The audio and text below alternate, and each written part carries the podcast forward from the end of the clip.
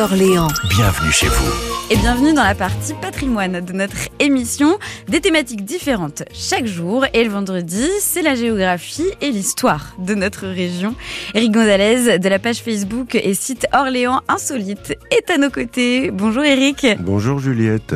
Alors avec vous, on va s'intéresser ce matin à un ancien maire d'Orléans, euh, Fernand Rabillet, qui est né en 1855 à Beaugency, euh, fils de meunier, Eric. Oui, oui, il était né à Beaugency en 1855 et fera ses études au lycée impérial d'Arc Orléans, le futur lycée Jeanne d'Arc. Après son service militaire, il épouse la fille du directeur de la faïencerie de Gien.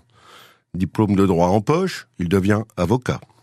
Anticlérical et franc-maçon notoire, il passe pour un homme affable, généreux avec les autres, attaché à sa famille et à son quartier de Saint-Marceau.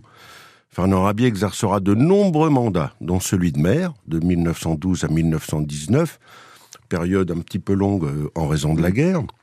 Mais l'histoire ne le considère pas comme un maire grand bâtisseur, et ce, à cause de la guerre, mais plutôt comme un homme politique talentueux et très attachant. Et est-ce qu'on a quand même des, anecdotes à raconter peut-être qui ont ponctué euh, sa carrière? Ah oui, alors on va, on va s'attacher qu'à ça. Hein. On va regarder cette carrière par le petit bout de la lorgnette.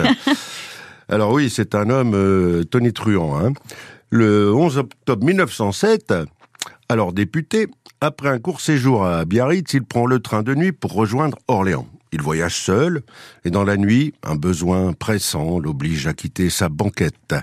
Il ouvre alors une porte donnant sur la voie et plonge dans le vide. Par miracle, il ne sera que légèrement blessé. Et pour l'anecdote, 13 ans plus tard, c'est Paul Deschanel, président de la République, qui nous fera un remake, un remake involontaire de cet événement.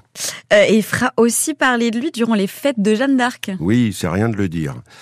Aux fêtes de Jeanne d'Arc de 1907, suite à la récente séparation de l'Église et de l'État en 1906, les rapports sont très très tendus entre la mairie et l'évêché.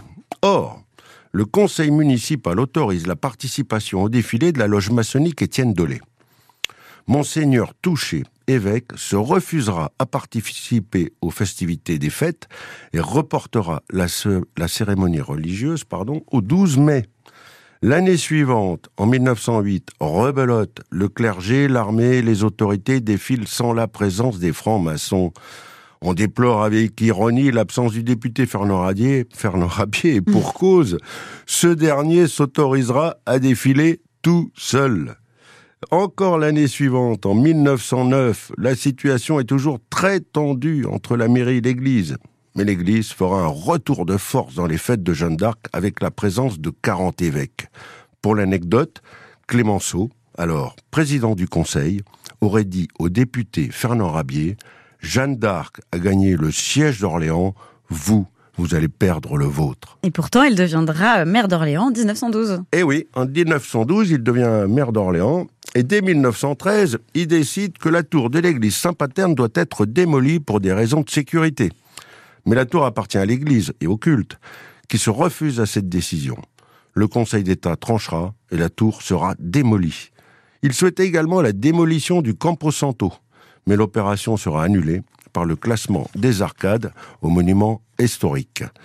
La même année, paradoxalement, Fernand Rabier fêtera ses 25 ans de députation au Campo Santo, alors appelé la Loblé, en compagnie de 1200 invités. Et pour les remercier, il offrira à chacun d'eux une assiette peinte avec son portrait. En 1913, toujours, Fernand Rabier, toujours maire, laïcise la procession en séparant les cortèges civils et religieux de la fête de Jeanne d'Arc par un intervalle de 100 mètres. L'évêque refuse de défiler et la cérémonie religieuse sera reportée au 11 mai. Et en 1918, un rosier grimpant du nom de Fernand Rabier lui est dédié par son fidèle ami, le rosiériste orléanais Eugène Turbat.